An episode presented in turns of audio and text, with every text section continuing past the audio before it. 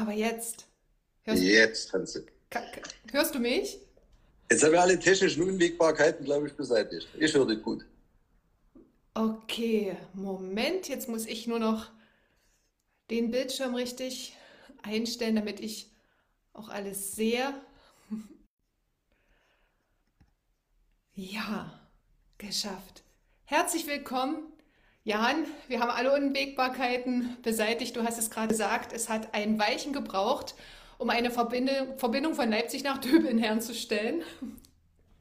Aber daran lassen wir es ja nicht scheitern, Corinna. Auf keinen Fall. Dafür sind wir, dafür kennen wir uns lange und gut genug, um zu wissen, dass wir auch diese Internetkrise überwinden. So ist es. Herzlich willkommen zum Royal Talk. Mein Name ist Corinna Heinze. Ich bin Life-Coach und Mentorin, Moderatorin und Autorin. Ich begleite, inspiriere und fördere Menschen selbstbestimmt und aus ihrer Mitte heraus royal zu leben und zu wirken. Das bedeutet alte Geschichten, Seelenabdrücke, Einschränkung, Belastung, Verpflichtung, fremde Ziele oder Erwartungen sollen endlich, wirklich, wirklich der Vergangenheit angehören. Stattdessen geht es mir darum, Glück, Freiheit und Liebe im Hier und Jetzt zu entdecken.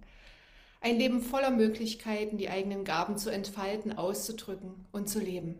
Ich nenne es Royal Leben. Und genau darüber habe ich ein Buch geschrieben. Es erzählt in sieben Geschichten große Lebensthemen und es gibt dir Selbstcoaching-Impulse für dein royales Leben. Und hier im Royal Talk erzählen meine Gäste und ich weitere Geschichten, die dich inspirieren sollen, in Krisen Chancen zu entdecken und zum Leben royal zu sagen. Und heute, heute wollen wir die royale Geschichte von Jan erzählen. Jan, vielleicht erzählst du erst selbst ein paar Worte zu dir. Wer bist du? Woher kommst du? Was treibt dich so um? Ja, du, ich komme äh, aus Chemnitz. Ich arbeite und wirke in Döbeln, bin 45 Jahre alt, habe drei wunderbare Kinder, eine ganz noch wunderbare Frau. Und äh, ja, also ich arbeite in Döbeln, lebe in Chemnitz. Das heißt, du brauchst ja in gewisser Weise irgendein Fahrzeug, um von Chemnitz nach Döbeln zu kommen. Und wir kennen uns ja schon eine Weile ganz gut und ich weiß, es ist nicht der Zug. Das ist richtig. Also das Thema, das Thema Auto steht nicht nur aufgrund äh, der Pendelei im Vordergrund. Es bestimmt eigentlich seit sehr, sehr vielen Jahren mein Leben. Also irgendwann hat es mal angefangen aus einem Hobby heraus, äh, sich äh, stärker mit Fahrzeugen zu beschäftigen, mit Motorsport zu beschäftigen. Ich habe das Hobby dann zum Beruf gemacht, habe viele, viele Jahre im Konzern gearbeitet als Verkäufer und äh, bin heute Inhaber eines eigenen Autohauses. Das war jetzt für unsere Zuhörer und Zuschauer der Kurzabriss. Wir steigen jetzt mal ein bisschen tiefer in die Geschichte ein, denn du kennst mich, ich bin neugierig und möchte ein bisschen mehr noch entdecken und ähm, auch mit dir gemeinsam auf Momente im Leben schauen, die Wendepunkte waren, von denen du vielleicht auch heute sagst, nur gut, dass es sie gab, sonst wäre ich wahrscheinlich nie da gelandet, wo ich jetzt bin, in meinem eigenen Autohaus in Döbeln. Und ähm, du hast jetzt gerade angedeutet, Autos haben dich schon immer fasziniert und ähm, du hast sozusagen das Leben zum Beruf gemacht. Du hast viele, viele Jahre im Konzern als, als Verkäufer gearbeitet. Vielleicht kannst du mal so ein bisschen diesen Berufsalltag da beschreiben und, und wie war das so mit, mit, mit Kunden umzugehen und was macht denn einen guten Autoverkäufer aus deiner Sicht aus? Was hat dich jahrelang dazu ja, inspiriert, diesen, diese Leidenschaft im, im Job und im Alltag richtig auszuleben? Ja, das waren aber viele Fragen auf einmal. Ich versuche mal, ob ich, Sortieren, wir sortieren uns durch. ob ich das in der Antwort ein bisschen sortiert bekomme. Sollte ich was vergessen, hak gern ein oder frag gern nach. Kein Problem. Dafür, dafür machen wir es ja live. Also mal grundsätzlich, äh, das Thema Autos hat mich halt immer fasziniert, weil es in einer starken Veränderung unterliegt. Ja. Es ist also nichts Statisches, das ist das, äh, was mir relativ schnell klar war, was ich nie machen wollte. Irgendetwas, was ständig und immer wiederkehrt, war für mich zu langweilig. Also ich wollte was machen, was sich bewegt, was die Menschen bewegt. Äh, man sagt ja nicht umsonst, in Deutschland ist das Auto äh, des Mannes liebstes Kind, ja, auch von mancher Frau das liebste Kind. Und äh, das muss ja Ursachen haben. Ja? Und Mhm. häufig liegt das einfach darin, dass die Faszination zur Technik da ist, dass sich diese weiterentwickelt. Schauen wir ein paar Jahre zurück, war eine technische Errungenschaft äh, äh, beispielsweise einen Fensterheber und eine Sitzheizung. Heute reden wir über äh, autonomisiertes Fahren, wir reden über Elektrifizierung des Fahrens. Jetzt kann man also sehen, welche riesigen Veränderungen es in den letzten 20 Jahren gegeben hat. Und äh, weil es dieses Thema spannend macht und sich auch Menschen damit gern beschäftigen, lernt man natürlich über dieser Schiene auch immer Menschen und deren Geschichten kennen. Und das ist das, was äh, mich immer umgetrieben hat. Ja. In dem Konzern, für den ich gearbeitet habe, habe ich also viel im Gewerbekundenbereich gearbeitet, habe damit immer schon die Chance gehabt, mit äh, vielen Unternehmern ins Gespräch zu gehen äh, Teile ihrer Geschichte zu erfahren, Teile deren, äh, von deren Lebensweg aufzusaugen. Auch das hat mich immer fasziniert. Irgendwann wahrscheinlich sogar mehr als die Autos selbst. äh, sodass für mich und meine Kunden zum Thema, was macht es also erfolgreich, was macht daran Spaß, immer im Vordergrund stand, dass wir uns zwar über Autos unterhalten müssen und für äh, verschiedene Einsatzmöglichkeiten auch verschiedene Lösungen finden müssen, mhm. aber viel wichtiger war, dass das auf der menschlichen Ebene passiert, dass das auf einer Vertrauensebene passiert und äh, ja, auf äh, einer Zuverlässigkeit. Und ich glaube, das hat es über die Jahre ausgemacht, die Konstanz in der Sache, in der Person, nicht in dem Auto, was sich entwickelt, sondern in dem menschlichen Verhalten. Dass man also weiß, äh, es unterliegt einer gewissen Ehrlichkeit, einer Souveränität und äh, auch einem gewissen Kalkül, und zwar dem Kalkül, sich in den Kunde hineinversetzen zu können, äh, herauszufinden, was sind denn die wirklichen Bedürfnisse, die hinter seinen Entscheidungen stecken. Nicht um die Unterschrift auf die Schnelle aufs Papier zu kriegen, sondern um nachhaltig den Kunden in das richtige Auto zu setzen. Und das war eigentlich der Plan, der mich immer angetrieben hat, der mich zur Leistung motiviert hat und äh, ja, der es bis heute eigentlich äh, für mich interessant hält. Mhm. Jetzt hast du ganz viele Dinge angesprochen. Jetzt sortiere ich mich kurz. Ähm, zum einen würde ich ganz gerne mal auf den Aspekt von, du hast gesagt, so menschliches Verhalten, was steckt eigentlich hinter der Kaufentscheidung, welche Bedürfnisse sind es da, ähm, die die Menschen umtreiben, ne? sich für ein mhm. Auto zu entscheiden, was, was sind da so deine, ähm, ja, vielleicht einprägsamsten Momente gewesen, wo du gesagt hast, aha, deshalb also das Auto, also was was, was hast du da so entdeckt beim, beim Aspekt von menschlichen Bedürfnissen, die zum Kaufverhalten animieren? Ja, erstmal, dass äh, viele überzeugt davon sind, dass sie wissen, was sie wollen und häufig genug, und das ist vielleicht das Interessante und Lustige an der Geschichte, häufig genug Kaufentscheidungen dann ganz anders getroffen werden. Also wenn der Kunde überzeugt ist, er braucht eine grüne Limousine und verlässt dann am Ende äh, den Laden mit einem äh, gekauften äh, roten Kombi, dann muss das jetzt nicht unbedingt am Geschick des Verkäufers liegen, sondern kann daran liegen, dass man also die Sachen mit ihm erst herausgearbeitet hat. Mhm. Und das äh, hat für jeden höchst individuell ganz unterschiedliche Ansprüche. Ja.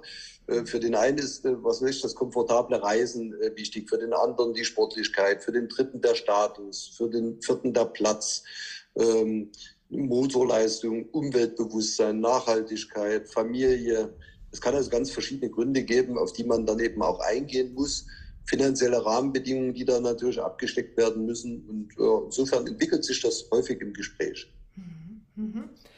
Du hast dann also sozusagen viele Jahre quasi Persönlichkeits- und Charakterstudien äh, betrieben und äh, sehr erfolgreich ähm, Autos verkauft und zwar genau die, die die Bedürfnisse der Kunden dann eben auch erfüllt haben. Wie ging das dann so weiter? Du, du hast es ja wirklich eine Weile gemacht und ich weiß von dir auch aus dem Vorgespräch heraus, dass das äh, dann irgendwann so einen Moment gab in dieser sehr erfolgreichen Verkaufstätigkeit, der dann irgendwann sagte, stopp Jan, ähm, das ist jetzt vielleicht einfach ein Stückchen zu viel des Guten wie war diese Zeit damals? Wie hat sich das dahin entwickelt? Weil auf der einen Seite machen wir was mit viel Leidenschaft, auf der anderen Seite ist es manchmal eben auch ein zu viel. Wie ist dieser, dieser Weg dahin gewesen zum zu viel? Ja, also du hast eigentlich den, äh, den wichtigen Teil schon angesprochen. Auf dem Weg zum zu viel ist es häufig die Leidenschaft. Also das ist auch das, was ich in Gesprächen mit anderen festgestellt habe. Emotionslose Menschen, die wenig antreibt, die können viel arbeiten, aber die haben auch nie Probleme, äh, äh, bis zu einer Erschöpfung zu arbeiten, weil sie das äh, emotionslos, wie sie sind, längst äh, vorab für sich beschließen, nicht zu tun. Ja, also wenn man mit besonders viel Leidenschaft unterwegs ist, verliert man möglicherweise irgendwann mal äh, das Gefühl dafür, dass der Körper auch Zeiten von Ruhe braucht, äh, Nachdenken braucht und einfach Zeit braucht, um wieder neue Leistung zu bringen. Und ich glaube, bei mir war ein entscheidender Punkt, dass, es, dass ich diesen Moment übergangen bin, ja, darauf zu hören, was gut gewesen wäre. Ich habe halt äh, durchgezogen und habe irgendwann nicht gemerkt, dass es völlig normal und selbstverständlich ist, bis zu 80 Stunden die Woche, sieben Tage die Woche zu arbeiten. Und äh, das als solches, wenn du das mit Leidenschaft tust, ist noch nicht das Problem. Das Problem besteht dann äh, darin, dass irgendwelche Pakete obendrauf kommen. In der Regel dann familiär. Und so war es bei mir. Ich war bis dahin dann also Vater von äh, zwei Töchtern und ähm, hatte im Prinzip äh, Probleme in der Familie selbst, in der Partnerschaft. Äh, es kamen zwei Sterbefälle innerhalb kürzester Zeit hinzu und verrückt wie ich war, hatte ich mich in dieser Zeit oder kurz davor noch entschlossen, äh, mich über ein Studium weiterzubilden. Wie verrückt so eine Idee sein kann, äh, wenn du schon 80 Stunden die Woche arbeitest, sagst, es taugt noch für ein Masterstudium nebenbei. Ähm, da kann man sich einfach vorstellen, dass man dort schon die Relation ein Stück weit verpasst hat. Und diese Überbelastung kommt dann aus den restlichen Rahmenbedingungen heraus. Für mich war entscheidend, irgendwann mal aufgearbeitet zu haben, dass es nicht arbeitsbedingt oder leidenschaftsbezogen zu einem Ausfall gekommen ist.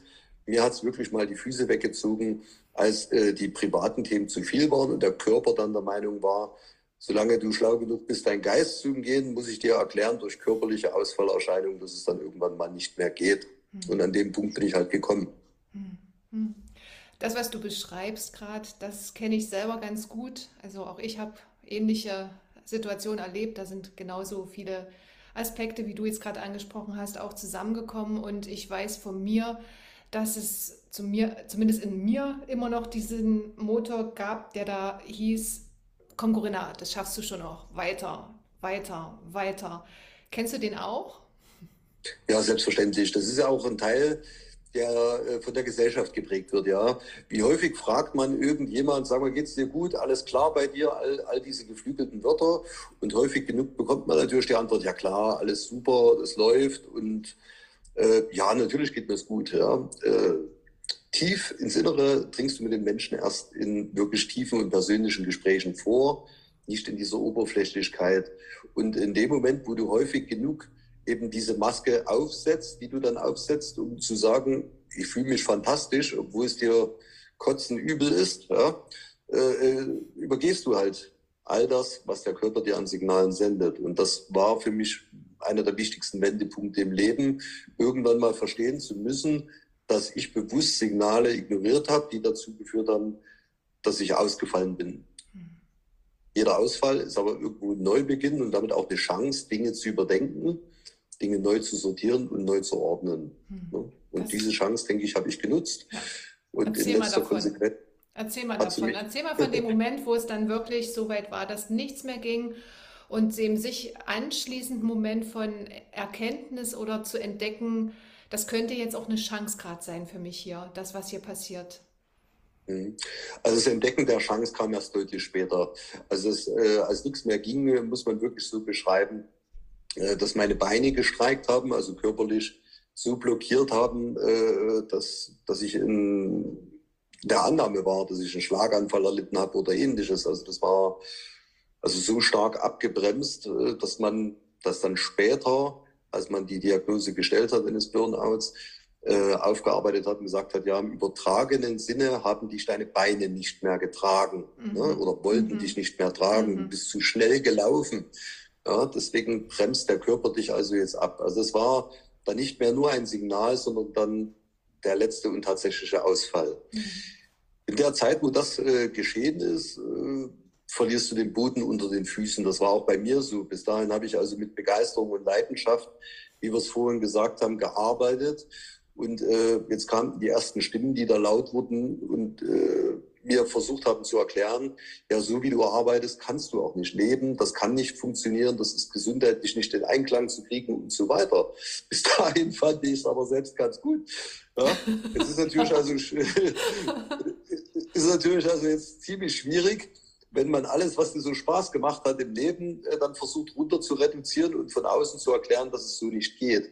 In dem Moment fällst du erstmal in ein tiefes Loch.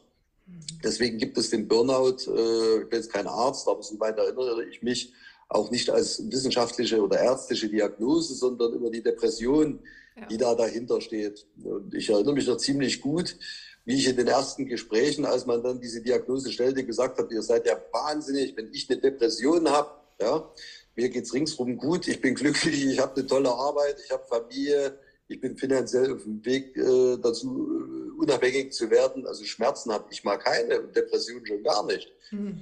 Mhm. Die kamen, als ich gemerkt habe, dass mir die Lebensgrundlage dann fehlt ja. und ich die so stark zurückkrempeln muss, um mich neu auszurichten, wie ich es nie für möglich gehalten hätte. Ja.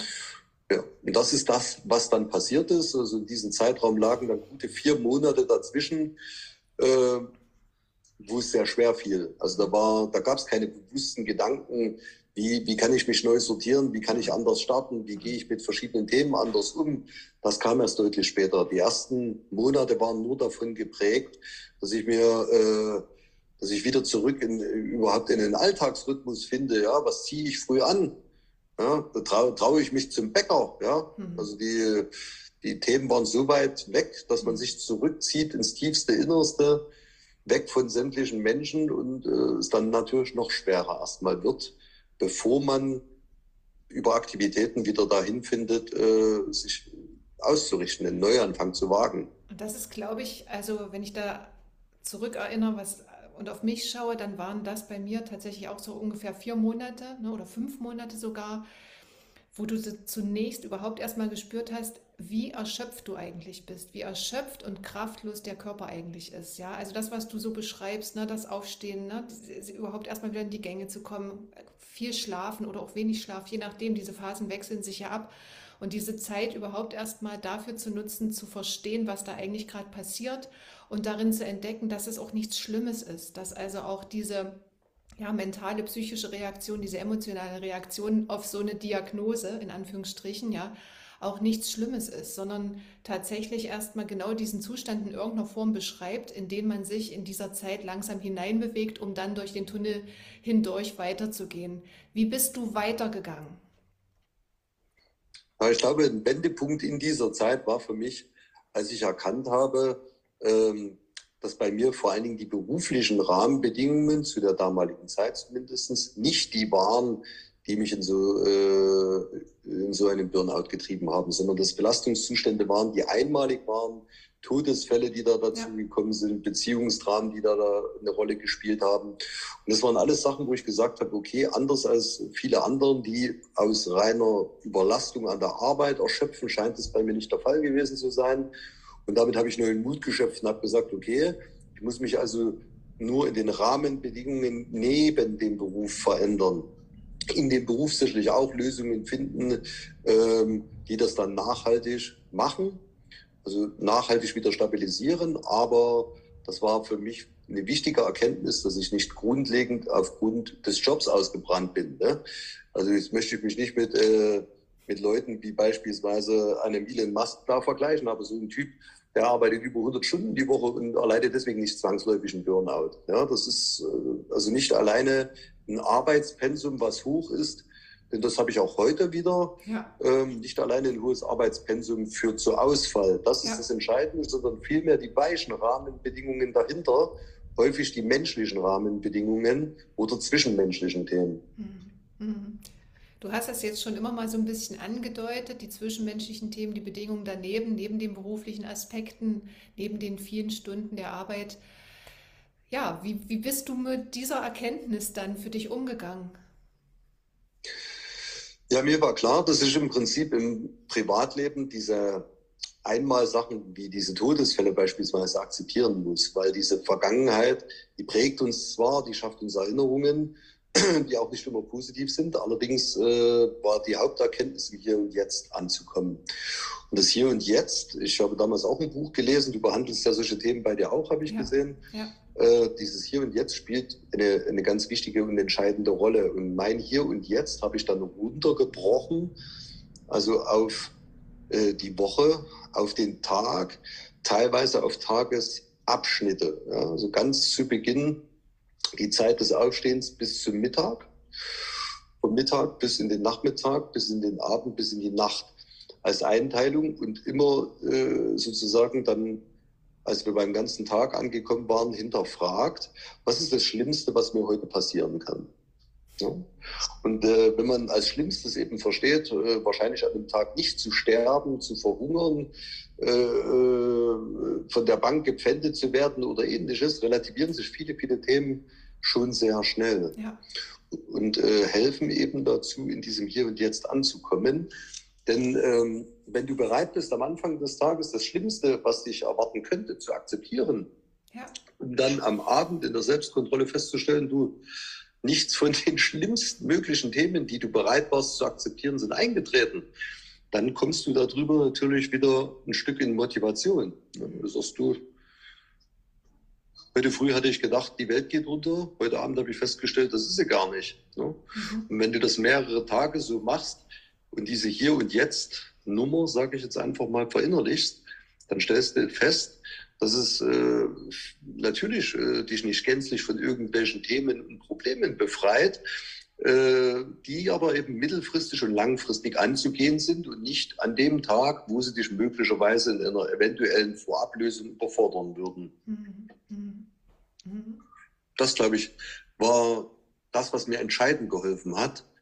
Als ich im Hier und Jetzt war, bin ich auch dort geblieben und habe für den Tag kleine, kleine Ziele definiert. Und irgendwann wurden die Ziele wieder größer, die über den Tag zu erreichen waren und stabiler, mhm. sodass man dann auch ein Stück weit wieder in das mittelfristige und langfristige schauen konnte. Mhm. Mhm. Was hat sich dann für dich ähm, ergeben? Was hat dann den Unterschied zu der Zeit vorher eingeleitet? Was ist dann als nächstes passiert? Also zum einen erinnere ich mich noch sehr gut, wie ausgeglichen ich die ersten Tage auch im Job wieder wahrgenommen habe. Ähm, ich kam mir immer vor wie ein Stück weit ein Zaungast, der sein Innerstes gefunden hat und ähm, einfach geschaut hat, was machen die anderen so. Dabei ist mir aufgefallen, wie, wie eng fokussiert, wie, wie hektisch, wie überfordert viele Themen, viele Besprechungen abgelaufen sind, in denen ich mich vornweg stark emotionalisiert auch reinbegeben habe. Ähm, dort musste ich dann feststellen, dass viele dieser Dinge für mich inzwischen völlig belanglos geworden sind. Mhm. Also das war das, was äh, sag mal, in der Arbeit für mich am stärksten sichtbar war. Und ähnlich ging es mir dann im privaten Bereich. Dieses ausgeglichene, innere, zufriedene hat irgendwie dazu geführt, dass ich viele Dinge nicht mehr zum Thema gemacht habe, damit auch weniger äh, streitbare Themen äh, hatte, ne? mehr Zeit hatte, in der Zeit viel effektiver war, egal ob jetzt im Beruf oder in der Freizeit, also auch genießen konnte. Das verstehe ich in der Freizeit unter Effektivität.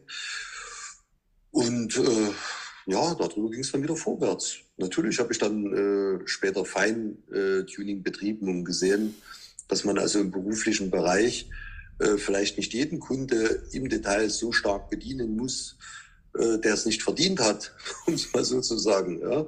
Das heißt nicht, dass man bewusst Leute weglässt oder, oder seine Arbeit vernachlässigt, sondern sich mit den Themen auseinandersetzt, die eben nachhaltig wichtig sind und mit den Menschen, die dich nachhaltig begleiten sollen, die nachhaltig in deinem Kundenkreis sein sollen. Und nicht diejenigen, die als einmal fliegen, dir so viel Kraft rauben, das Pareto-Prinzip, von dem hat bestimmt schon jeder gehört.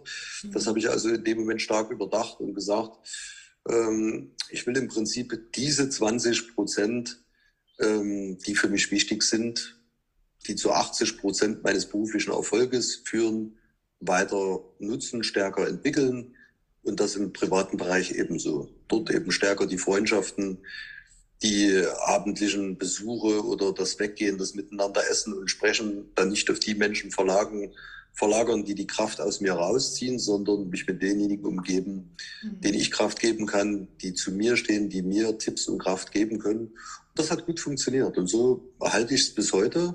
Ich sage, ich bin dort, wo es mir wert ist, nicht dort, wo ich sein muss. Mhm. Und dieses nicht mehr zu müssen, Mhm. Ja, das, das, das führt zu, zu freiem Kopf auch in Stresssituationen. Mhm. Mhm. Du bist dann sozusagen wieder im Beruf angekommen, du hast Feintuning dort betrieben, du hast beobachtet, eher so eine beobachtende Position eingenommen und gespürt und auch festgestellt, ähm, wie bedeutungslos mitunter die Dinge sind, um die es da geht. Ich kann das bestätigen. Ich glaube, das ist so ein Aspekt von, ähm, dass wir lernen dürfen, ähm, dass es sehr davon abhängt, welche Bedeutung wir eben den Dingen geben. Und vorher, ja, also wenn man noch mal ein paar Monate zurückspulen würde, hatten die gleichen Situationen eben von uns ne, eine ganz andere Bedeutung und danach durch diese neuen Erfahrungen, Erkenntnisse ähm, macht es eben einen Unterschied. Und das Gleiche hat sich ja letztendlich auch dann für dich weiter durch diesen ganzen Weg, den du ab da gegangen bist, gezogen. Im Privatleben hat sich einiges verändert und beruflich hat sich das im Endeffekt dann nach und nach auch verändert. Beschreib mal so, wie du im Beruf vor allem auch weitergegangen bist, vielleicht auch wenn, ne, wenn das okay ist im Privaten für dich. Und ähm, ab wann dann vielleicht für dich der Moment eingetreten ist, wo du gesagt hast, okay, ich habe jetzt zwar meine, mein, mein Mindset verändert, ich bin emotional stabil, ich ähm, äh, komme für mich ganz gut klar, ich habe mir ein gutes Umfeld geschaffen und dennoch gehe ich jetzt doch einen Schritt weiter. Also man hätte ja auch sagen können, hätte ja auch sagen können, es ist alles gut so wie es ist, ich bleibe, ich bleibe in dieser Firma, ich bleibe in meiner Familie und dennoch kam irgendwann der Moment, an dem du entschieden hast, nein, ich gehe noch mal neue Wege. Ja, das stimmt. Also zum einen äh, war mir erstmal wichtig, wieder in dem vertrauten Umfeld beruflich anzukommen. Ja, äh, da ich der Meinung war, da habe ich mich bislang sehr wohl gefühlt wollte ich also nicht von vornherein mit allem brechen. Ich habe in der Zeit Menschen kennengelernt, deren größtes Problem war die Arbeitsstelle als solches, egal ob die jetzt als Unternehmer gearbeitet haben oder als Angestellte, die, äh, die hatten mit der Arbeit oder mit der Aufgabe als solches ein Problem. Ja, was weiß ich, wenn du eben der der perfekte Koch äh, gewesen wärst und hast halt, weil es dein Vater wollte, Maurer gelernt und fühlst dich da nicht wohl. Das ist unabhängig, äh, ob du eine Stunde oder zehn Stunden am Tag arbeitest. Es wird dir nie Spaß bereiten. Das war bei mir nicht der Fall. Deswegen wollte ich also zurück in dieses gewohnte berufliche Umfeld. Das ist auch gut geglückt, nachdem ich also dieses äh, nach dem Pareto-Prinzip gewissermaßen eine Kundenwertanalyse betrieben habe und gesagt habe, war ich erstaunt, dass ich doch äh, mehr Kunden, als ich gedacht habe, identifizieren konnte, mit denen ich mich viel zu wenig umgeben habe und andere wiederum, äh, mit denen ich viel zu lang ausgehalten habe. Ähm, das hat kurzfristig sogar dazu geführt, dass ich also in dem Jahr der Rückkehr einen deutschlandweiten Wettbewerb gewonnen habe, also unter 2500 Verkäufern dort als Bester durchs Ziel gegangen bin und das genau in, der, in dem Rückkehrjahr nach dem Burnout. Das zeigte für mich also in allererster Linie erstens, es ist machbar zurückzukommen, wenn man sich also äh, neu ausrichtet. Hm.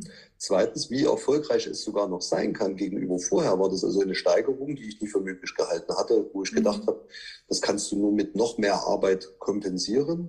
Und das war genau an der Stelle nicht der Fall. So dass ich also gemerkt habe, okay, wenn ich da beruflich stabil unterwegs bin, ist das ein sicherer Hafen für mich. Und in diesem sicheren Hafen lege ich auch gerne an. Mhm. Ähm, je sicherer ich dort in diesem Hafen war, umso stärker musste ich feststellen, dass es mein privates Umfeld, also insbesondere in der Familie war, was mich viel Kraft gekostet hat und äh, meiner Kraft beraubt habe. Und das hatte ich bis dato falsch eingeschätzt. Also ich hatte auch geglaubt, dass äh, mein familiäres Umfeld das ist, äh, was es für mich braucht, zur Ruhe zu kommen und stellte dann fest, dass das nicht stimmt. In dem äh, Sinne äh, habe ich dann also angefangen, in dem privaten Bereich Veränderungen anzustreben und die wurden von äh, meiner Partnerin, auch von der Familie, ich will nicht nur sagen, nicht mitgetragen, sondern höchst verwundert aufgenommen. Ja? Also das ist schwierig, Veränderungen es sind äh, lange Prozesse. Es gibt das selbst als Studiengänge, Change Management. Ja, also nicht nur, wie man Mitarbeiter in lange Veränderungsprozesse einbindet, sondern auch sich selbst oder das persönliche Umfeld. Und habe dort also gemerkt, äh, dass meine Veränderungen mir zwar gut tun, aber meinem Umfeld nicht. So musste ich mich also aus der Familie herauslösen, um zu sagen, äh, wenn ich möchte, dass es mir weiter langfristig gut tut, dann ist das die wichtigste Veränderung, die ich angehen muss. Das habe ich auch gemacht, das hat mich auch sehr befreit. hat äh, erneut äh, im Beruflichen das nicht nur stabilisiert, sondern noch weiter nach oben beflügelt. Und äh, ich war überrascht, was also geht, wenn man, wenn man, äh, wenn man das da will. Ja, also nach der privaten Veränderung, dem Weggang und der durchaus schmerzlichen Trennung von meiner Familie, habe ich also gemerkt, dass es trotzdem gut war, diesen Schritt zu gehen, wenngleich der für mich brutal war und mhm. für die Familie oder für die Kinder auch. Mhm.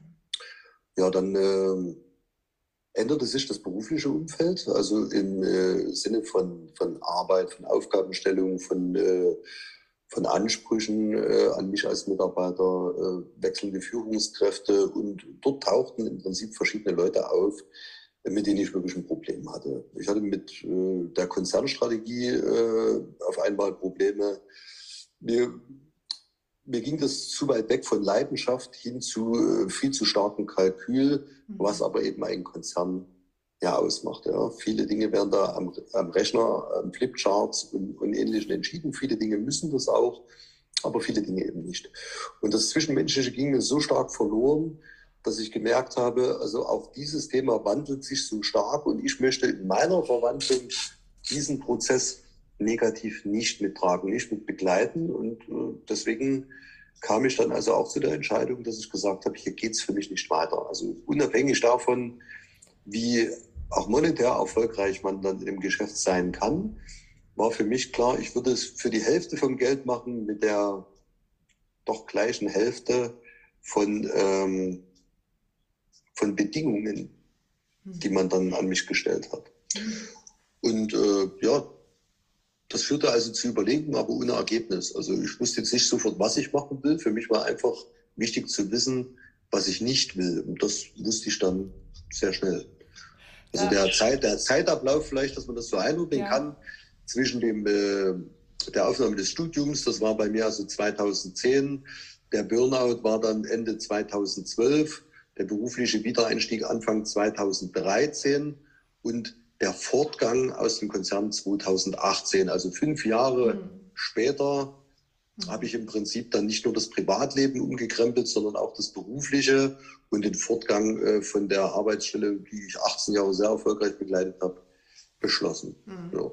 Großen Respekt. Also wenn ich äh, auf meine Coaching-Klienten manchmal am Anfang treffe mit ähnlichen Geschichten, ne, ähm, dann ist es ganz häufig so ein Moment, in dem die Menschen dann sagen, ich kann doch da nicht einfach weggehen, ich kann doch niemanden einfach so zurücklassen und das geht doch nicht, dass ich jetzt mich völlig nur für mich äh, entscheide und ähm, das sollte doch eigentlich alles ganz anders mal sein im Leben. Und ähm, diesen Weg dann wirklich konsequent durchzugehen, bei sich zu bleiben, darauf zu schauen, was ist mir wirklich, wirklich wichtig im Leben, ja, welche Werte sind es, die mich im Endeffekt auch durch, durch solche Zeiten tragen, das ähm, ist, ist tatsächlich am Anfang von so einer Reise ähm, etwas, was viele äh, im, mit einer Begleitung erst wieder entdecken. Du, du bist da offenbar wirklich ganz äh, sehr auch bei dir gewesen, bist die Schritte gegangen und ich bin mir ganz sicher, dass es nicht einfach war.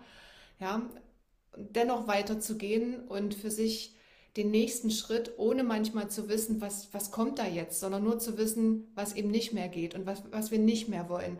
Und dennoch darauf zu vertrauen, dass im nächsten Moment irgendetwas sich zeigen wird, wofür vielleicht das Herz dann wieder ausschlägt.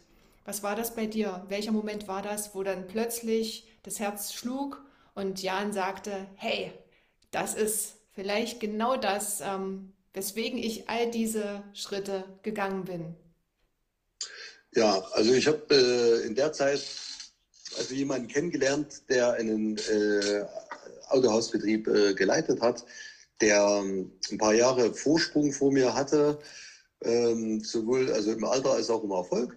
Und ähm, der menschlich mit mir auf einer Ebene war, sind heute stark befreundet. Das war der ursprüngliche Inhaber und Gründer dieses Autohauses, was ich also, um es mal vorwegzunehmen, äh, dann in der Altersnachfolge übernommen habe. Und äh, der Kerl hat mir gezeigt, dass es also mit der Begeisterung, selbst mit den Jahren Vorsprung, äh, die der hat, ja dazu führen kann, äh, wenn, ich, wenn ich das selbstständig betreibe, dass das also nicht erkalten muss. Ja? Und dieses Gefühl war eben dieses Gefühl, was ich bis dato in dem Konzern hatte. Und die Gespräche äh, mit ihm zusammen, das gab mir die Kraft zu zeigen, ja, dass in der Selbstständigkeit geht. Das war auch so ein Typ, der mir das zugetraut hat und relativ schnell dieses Gefühl entwickelt hat, wie ich sonst für meine Kunden entwickelt hatte. Und äh, ja, damit kamen wir auf eine gemeinsame Sprache und die Faszination und Begeisterung schwappte über, dass ich gesagt habe, du eigentlich will ich genau das auch. Ich will es genauso unter Beweis stellen, äh, äh einen Laden zu, zu führen, weiter das zu machen, was ich gerne mache, nämlich das Thema Autos. Und äh, das aber in schlanken Strukturen, in einem mittelständischen Betrieb, äh, wo ich Entscheidungen treffe, zu denen ich auch gerne stehe, die auch mal falsch sein können, aber die ich treffe und nicht die anderen für mich treffen. Das war für mich der spannendste Punkt. Und dann hast du dich sozusagen auf das Wagnis und das Abenteuer des eigenen Autohauses, des eigenen Autolandes eingelassen und bist in Döbeln gelandet. Du hast es gerade schon angedeutet. Es war so eine ja, Altersunternehmensnachfolge, die du da angetreten bist. Wie hast du das Autoland vorgefunden zum damaligen Zeitpunkt? Ja, erstmal eine äh, super Substanz, wenn man betrachtet, sage ich mal, oder anders betrachtet, ja.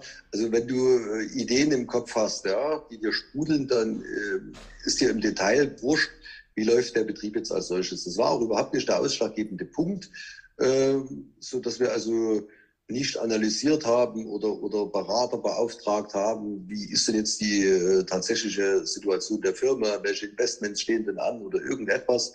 Für mich war das eine bauchgeleitete Entscheidung, die ich getroffen habe. Das will ich nochmal ganz klar unterstreichen, um da auch niemanden den Misskredit zu bringen, äh, der es nicht verdient hat. Ja. Sondern ähm, meine Entscheidung war, ich will das und das mit aller Konsequenz.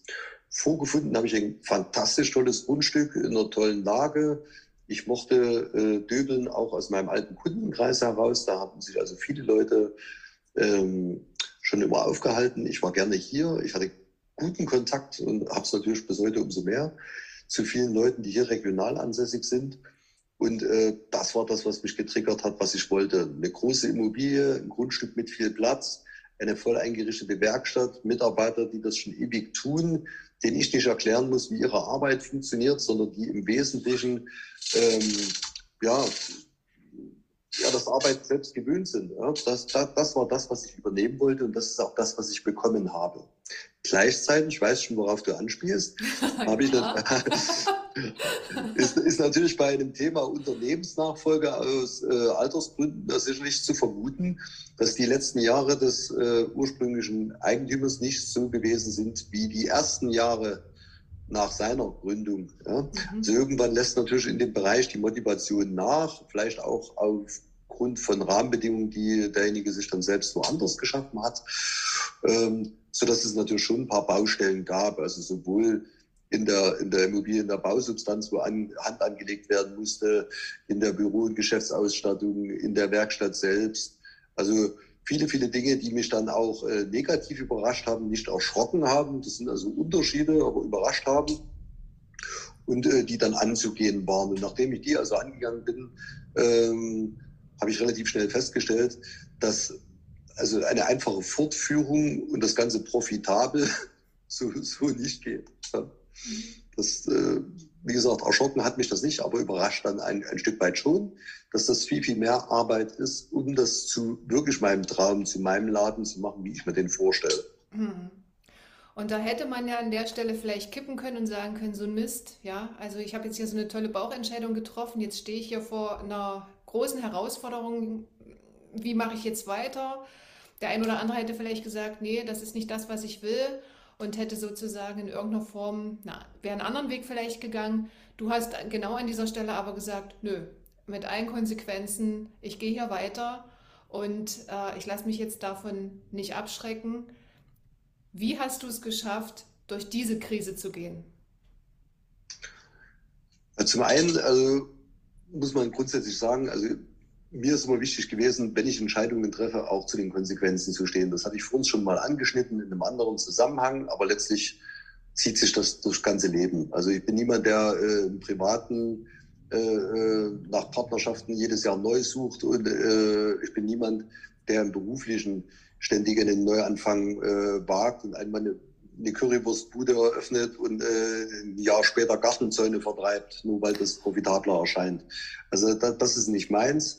Also Grundvoraussetzung charakterlich, finde ich, war für mich immer, äh, du musst doch mit der Konsequenz leben können. So. Und wenn die Konsequenz heißt viel arbeiten, das war das Einzige und das ist jetzt gleichzeitig das Positive. Ne?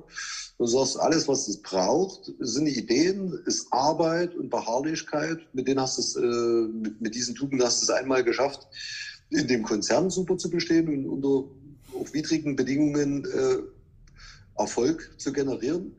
Also war ich davon überzeugt, wenn dir das da gelungen ist, muss das hier genauso gehen. Und genauso habe ich damit angefangen zu arbeiten.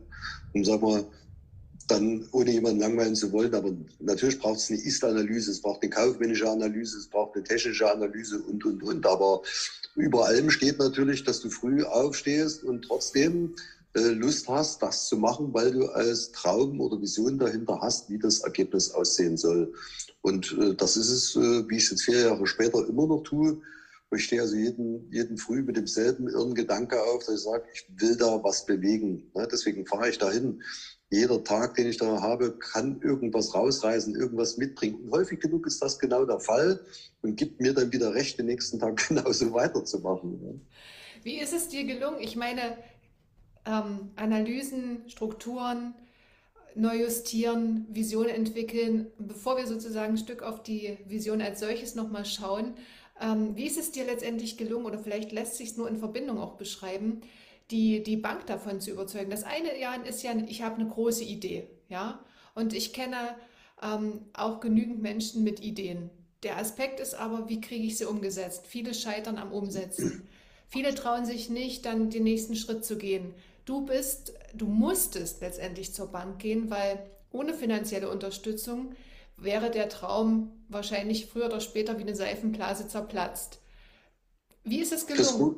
Mhm. Also das ist grundsätzlich richtig. Ja. Also ohne dem geht das nicht in dieser Größenordnung zu stemmen.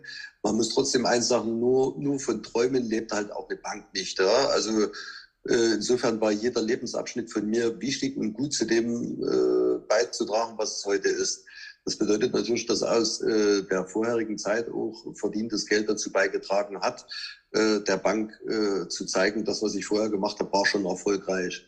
Ähm, das brachte natürlich auch ein bisschen Eigenkapital zusammen was natürlich für eine Bank jetzt nicht ganz uninteressant ist. Ne? Aber das sind wahrscheinlich eher so die Hardfacts, um die es heute hier so nicht gehen soll. Natürlich muss man dieses Thema absichern, aber ich habe relativ schnell verstanden, dass neben kaufmännischen Entscheidungen und Zahlen und natürlich in einem Strategiepapier eine Bank vor allen Dingen äh, interessiert, was ist das für eine Person, die da dahinter steht. Ist das, äh, also die machen das am Unternehmer fest. Und das kann ich nur jedem sagen und jeden ermutigen, wenn du mit diesem Wille daran gehst und die Bank davon überzeugen kannst, dass du bereit bist, hart zu arbeiten, und mit hart meine ich jetzt nicht eine 40-Stunden-Woche, sondern wirklich hart zu arbeiten und alles einzusetzen, was du hast, alles, wofür du die letzten 20 Jahre gearbeitet hast, einzusetzen. Auch das war für mich von vornherein äh, beschlossene Sache, dass mir das völlig egal ist. Ich, dass, dass ich nichts Erspartes brauche, dass ich selbst bereit wäre, mich von meinem Haus zu trennen von Autos, von allem, was bis dahin irgendwie äh, ja, auch zustande gekommen ist durch Arbeit, alles wieder auf Null zu setzen, nur um dieses Ziel zu verfolgen. Ich glaube, diese menschliche Komponente war die entscheidendste bei der Bank, neben natürlich einem guten Plan. Und in dem guten Plan gab es äh, nicht bloß das, äh, die Idee von, von Grund auf, das fortzuführen, was man vorher gemacht hatte, sondern es braucht natürlich neue Impulse. Und zu der damaligen Zeit war einer der wesentlichen Impulse äh, als zusätzliches Standteil, äh, Standbein äh, Richtung Elektromobilität zu schauen. Also zukunftsfähig sozusagen zu werden, sich Gedanken zu machen, wie man die Werkstatt und den Handel eines klassischen Autohaus- und Werkstattbetriebes in diesem Bereich ich will noch nicht mal Elektromobilität, sondern alternative Antriebe sagen, in diese alternativen Antriebe hineinführen kann. Und das war eine wichtige, tatsächliche, auch rechenbare Säule, die die Bank dazu mal mit überzeugt hat. Mhm. Jetzt schließt sich so langsam der Kreis, so zum Beginn des Gesprächs. Du hast ganz am Anfang gesagt, schauen wir doch mal zurück, wie sich Automobile entwickelt haben Fangen wir beim, bei dem, beim Ursprung an, schauen wir, wie innerhalb der letzten Jahre, wie rasant äh, Entwicklungen da vorgeschritten sind. Du hast jetzt gerade angedeutet, ein, eine Idee, ein, ein, ein tragfähiges Konzept für die Zukunft des Autolandes. Wir befinden uns, wenn wir jetzt mal auf die Aspekte von Nachhaltigkeit, Umweltschutz schauen, wir befinden uns gerade in einem enormen Wandel das Thema Auto, wenn ich mir die Spritpreise angucke im Moment, ähm, da sagen wahrscheinlich ganz viele, oh je, oh je, oh. Manchmal traue ich mir gar nicht mehr zu sagen, wie sehr gerne ich Auto fahre, ohne dass irgendein strafender Blick von jemandem fällt, der das Fahrrad bevorzugt. Also wir befinden uns ja mit, mittlerweile, das heißt nicht, dass ich nicht auch Fahrrad fahre, ja. Aber ich habe hab auch eine Leidenschaft für so ne, schnelle, ähm, kräftige Gefährten.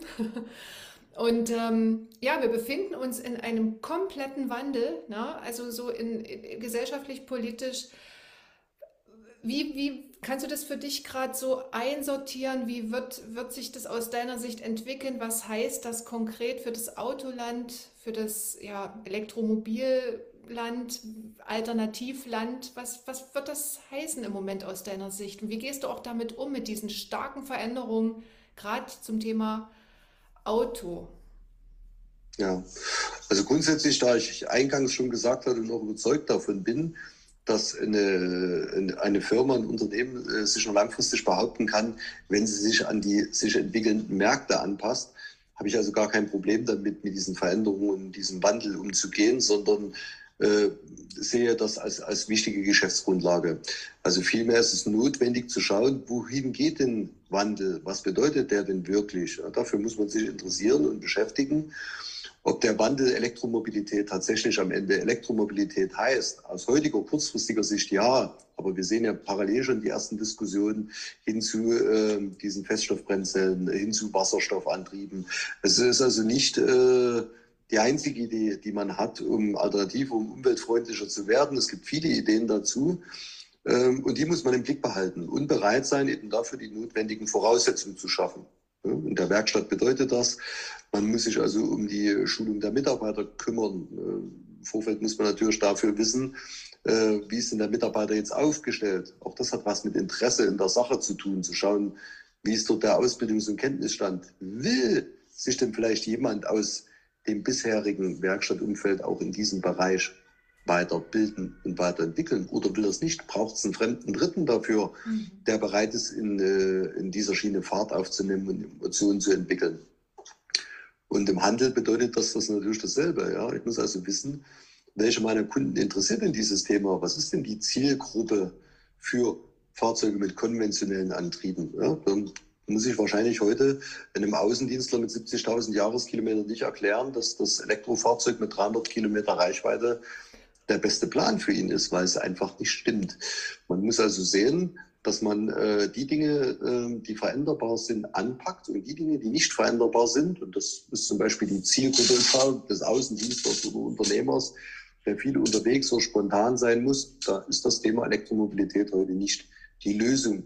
Aber es gibt viele, für die es das ist. Und die muss man sehen, die muss man finden, die muss man gezielt ansprechen, um auch herauszufinden, was ist wichtig, welche Fragen haben die, welche Antworten braucht es dafür. Und das ist wiederum so ein Interessensthema. Solange dich das interessiert, entwickelst du dich da weiter. Bei mir war es so, dass ich also äh, zu Beginn äh, Autoland noch mit jemand gemeinsam gestartet bin, dessen Thema das zu 100 Prozent war, der das emotional äh, geschafft hat, die Leute auch in diesem Bereich zu begeistern und diesen äh, Part stärker entwickeln wollte. Auch da gab es halt persönliche Veränderungen, äh, sodass das nicht zum Tragen kam und ich dieses Thema erstmal ein Stück weit nach hinten parken musste, bis die Struktur nach der Firmenübernahme als solches wieder stand. Als sie da stand, begrüßten wir die Corona. Ja? Und äh, in Zeiten von Corona spielt es auf einmal auch von Autohausbetrieb keine Rolle, ob du stärker fokussiert auf konventionelle Antriebe oder auf Elektromobilität bist. Weil wenn du geschlossen bist, verkaufst kein Auto, ja. egal ob das eine oder das andere. Ja. Also war das im Prinzip so ein Punkt, wo ich gesagt habe, das macht jetzt mal überhaupt keinen Sinn, in diese Richtung zu investieren, in diese Richtung jetzt kurzfristig zu lenken, sondern es braucht Ideen, wenn die Pandemie äh, weiter anhält, äh, wie man durch solche Krisen kommen kann, äh, mit einer gänzlich anderen Ausrichtung. Und das bin ich dann angegangen. Mhm. Ich möchte mal noch einen Blick in die Zukunft werfen. Das Autoland in Döbeln. Schau mal, vielleicht bei diesen rasanten Entwicklungen guckt man vielleicht nicht mehr unbedingt zehn Jahre nach, nach vorn, fünf Jahre nach vorn. Wie ist für dich das Autoland der Zukunft? Wie sollte es sein, damit du sagst, und jetzt ist es wirklich so, dass sich meine Vision dort ähm, erfüllt hat? Ja, also für mich ist erstmal einmal wichtig, äh, dass ich diesen Standort nicht nur erhalte, sondern an diesem Standort entwickle. Für mich war von Anfang an klar, dass ich nicht in äh, fünf verschiedenen äh, Filialen sitzen möchte, sondern eine habe, die alles richtig macht. Und äh, da war mir auch der Name des ursprünglichen Gründers wichtig, äh, da ich gesagt habe, ein Autoland ist es für mich dann, wenn es alle Sachen, die sich um das Auto drehen, unter einem Dach vereint, in einem Land vereint. Und das kann die Elektromobilität sein, das kann klassische Fahrzeuge sein, das können äh, Campingfahrzeuge und Wohnmobile sein.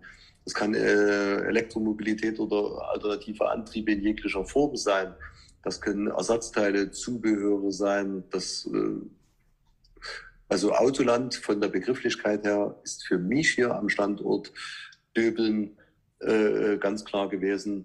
Nur dieser Standort, dieser aber dann mit allen Themen, die das Auto anspricht.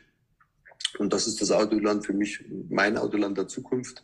Also ein zukunftsfähiger Laden, der in der Werkstatt so aufgestellt ist, dass er, egal welche Form der alternativen Antriebe irgendwann mal gefragt sein werden, dafür gerüstet ist, dafür das Know-how hat und auch das Interesse weiter besitzt. Dieses Angebot sich dann auch irgendwann im Fahrzeughandel wiederfindet und äh, das Thema emotionalisiert. Und äh, da bin ich Richtung Freizeit halt aktuell stark unterwegs. Also wenn du mich langfristig fragst, ist es das. Wenn es kurzfristig ist, äh, gibt es da Ideen, wo ich sage, ich möchte gerne das Angenehme mit dem Nützlichen verbinden. Und da finde ich bei, bei Autos oder Freizeitfahrzeugen mich, mich sehr wieder aktuell. Du spielst jetzt nochmal auf die Camper an, die ihr umgebaut habt. Ja. Vielleicht erzählst du noch mal ein bisschen, da lächelst du so schön, wenn du über das Thema Camper sinnierst. Und ähm, mich hat beeindruckt im Vorgespräch, wie du das äh, angegangen bist, dieses Thema. Vielleicht noch mal ganz kurz, also weil ich das wirklich auch äh, spannend fand zu hören, wie du diese, diese Autos aufgekauft hast, wie du Kunden eingeladen hast, ähm, gefragt hast, was, was in so eine Ausstattung gehört. Das ist ja so ein ganz ähm, ja, alternativer Weg, einfach um zu schauen, wie kann ich so ein Produkt auch entwickeln. Du hast ja kein fertiges Produkt gehabt. Genau. Also mal grundsätzlich hatte, äh, entstehen ja die besten Ideen aus, aus einer Notsituation heraus. Ne? Ja. Die Notsituation ist natürlich, dein Autohaus ist äh, von der Schließung betroffen. Und zwar in dem Moment äh, pandemiebedingt verhängt. Die Werkstatt darf aber weiter arbeiten. Insofern führt das jetzt nicht zu so, so, so brutalen Umsatzeinbrüchen, die über irgendwelche staatlichen Förderungen dich da halt komplett durchtragen. Das heißt, du musst dir Gedanken machen. Ne? Dir fehlt ein ganz wichtiger Geschäftszweig und der ist gerade weg. Und dann siehst du, äh, Menschen können nicht reisen. Ja? die suchen nach alternativen Urlaubsideen. Es geht mir ja selbst auch so. Sage, okay, wenn, wenn ich halt nicht ins Ausland fahren oder fliegen kann, dann schaue ich vor die Haustür. Was kann ich da machen? Dann habe ich gemerkt, äh, dass in dem Bereich äh, der Wohnmobile, also Absatz zunimmt, dass das dort stärker digitalisiert funktioniert und äh, die auch trotz Corona oder vielleicht sogar während Corona oder weil Corona noch beflügelt sind äh, von dem Verkauf ihrer, ihrer Wohnmobile. Und äh, da habe ich relativ schnell festgestellt, dass ich äh, dieses Thema aktuell nicht bedienen kann. Dass das für mich also äh, keine Situation ist, weil ich mich da nicht auskenne, weil ich also mit den großen Kastenwagen oder Wohnmobilbereich mhm. äh, weder Zukaufsquellen habe noch sofort Verkaufsideen und mich in diesem Bereich, der mich zwar interessiert, aber andere Leute einfach die Platzhirsche sind, die das viel, viel besser können als ich. Aber es Möglichkeiten zwischen dem Pkw und einem Wohnmobil gibt. Und an der Stelle äh, habe ich gesagt, okay, wir sind hier in diesem Betrieb äh, sehr VW-lastig unterwegs, haben gute Einkaufsquellen. Wir äh, versorgen unseren Handwerkern und Flottenkunden hier relativ viele Fahrzeuge aus diesem Bereich dieser Kastenbusse, also VW-Busse. Und äh, nichts liegt näher, also dann zu überlegen, was kannst du denn mit so einem Ding im Freizeitbereich machen?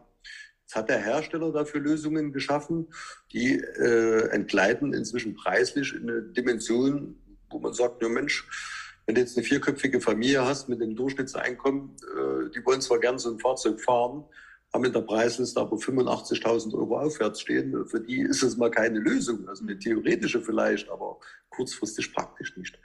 Und dann haben wir gesagt, Mensch, es gibt ja also neben den Neufahrzeugen auch die Möglichkeit, gute gebrauchte Fahrzeuge zu erwerben. Wir als Werkstattbetrieb kennen uns gut damit aus, diese Fahrzeuge also technisch so fit zu machen, wie das äh, nur gemacht werden kann und ein Kunde auch zu Recht erwarten darf. Und wenn man das jetzt verknüpft mit dieser Idee, wir fahren das Wochenende mal raus, sind unabhängig, können vielleicht in so einem Fahrzeug übernachten, können eine Markise rausziehen, uns unten drunter setzen, in den Schatten einen Kaffee trinken und irgendwo anhalten, wo auch immer auf dieser Welt, wo wir äh, uns gerade wohlfühlen.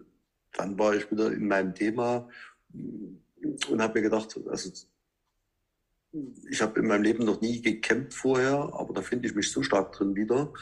Allein von dieser äh, Emotionalität, die dieses Freizeitthema da auslöst und was ich mit dem Auto vielleicht dazu beitragen könnte, dass ich daraus was entwickeln kann. Das Gefühl von Freiheit, Unabhängigkeit, Beweglichkeit, ja? So ein genau. bisschen, genau. das, hab, das, das waren so Aspekte, die dieses Thema dann vorangetrieben haben. Und du hast eine ganze Menge dieser Autos dann gekauft, ihr habt sie hergerichtet und sie sind jetzt sozusagen zum Verkauf. Und wie wird sich aus deiner Sicht dieser Geschäftszweig jetzt in den nächsten Jahren weiterentwickeln können? Also für, für mich, ich habe natürlich keinen kann kaum den Blick in die Glaskugel wagen, ja, ob sich dieser Bereich da jetzt äh, im globalen Sinne da besonders entwickelt oder nicht. Das ist mir auch völlig egal. Ich bin äh, angedreht und gesagt, wir wollen die besten Endprodukte überhaupt liefern. Und dann habe ich mir also angeschaut, was andere so in diesem Bereich machen, habe mir starke äh, Lieferanten und äh, Zulieferer, Produzenten gesucht, äh, die bereit waren, mit mir gemeinsam was zu machen. Und ich habe gesagt, okay, ich bin nicht der alleinige Hersteller, aber derjenige, der das alles zusammenführt, und zwar in ein Fahrzeug am Ende, was so äh, interessant ist, wie es aktuell vielleicht das draußen nicht gibt. Und das möchte ich in der Zukunft gern einfach weiter tun. Und bin überzeugt davon, ähm, dass ich das tue, nicht weil es aktuell einen Trend darstellt, der vielleicht kurzfristig zu einem Erfolg führt, sondern dass das auch eine Nachhaltigkeit ist. Auch das ist eine Form von Nachhaltigkeit. Also nicht nur das Thema, äh, äh, welche Antriebsform im Fahrzeug nutze ich, sondern behalte ich vielleicht als Alltagsfahrzeug ein Fahrzeug, was mich also auch durch Beruf, durch Freizeit und den Alltag begleitet. Behalte ich das einfach vielleicht länger. Darauf sind auch solche Busse ausgelegt, technisch robust. Und äh, ich merke das auch in den Gesprächen mit unseren neuen Interessenten und bereits Kunden. Die planen nicht, das zwei Jahre zu fahren oder wie Leasingfahrzeuge nach drei Jahren mit wenig Kilometern wieder zu tauschen. Die planen diese Anschaffung, dass sie die über längere Zeiten trägt. Und deshalb glaube ich auch, dass das also für mich ein nachhaltiges Geschäftsmodell ist. Nicht nur im, im, im umweltpolitischen Sinne, sondern vor allen Dingen im Absatzsinne gedacht. Das klingt nach viel Enthusiasmus, nach viel Leidenschaft, nach viel Ideen, nach großen Träumen und großen Visionen. Und ich bin mir ganz, ganz sicher, dass wir vom Autoland Döbeln noch eine Menge in den nächsten Jahren hören werden. Ich verfolge es auf jeden Fall weiter. Ganz zum Schluss nochmal, Jan. Drei Tipps. Jemand, der jetzt vielleicht gerade in einer persönlichen Krise steckt, in einer beruflichen Krise, wo auch immer gerade feststeckt und irgendwie das Land nicht sieht.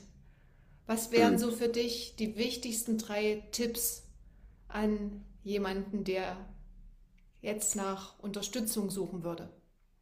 Ja, also der wichtigste Tipp für mich war der, den ich ja selbst genutzt habe, vor uns schon ganz kurz beschrieben, das Thema Hier und Jetzt.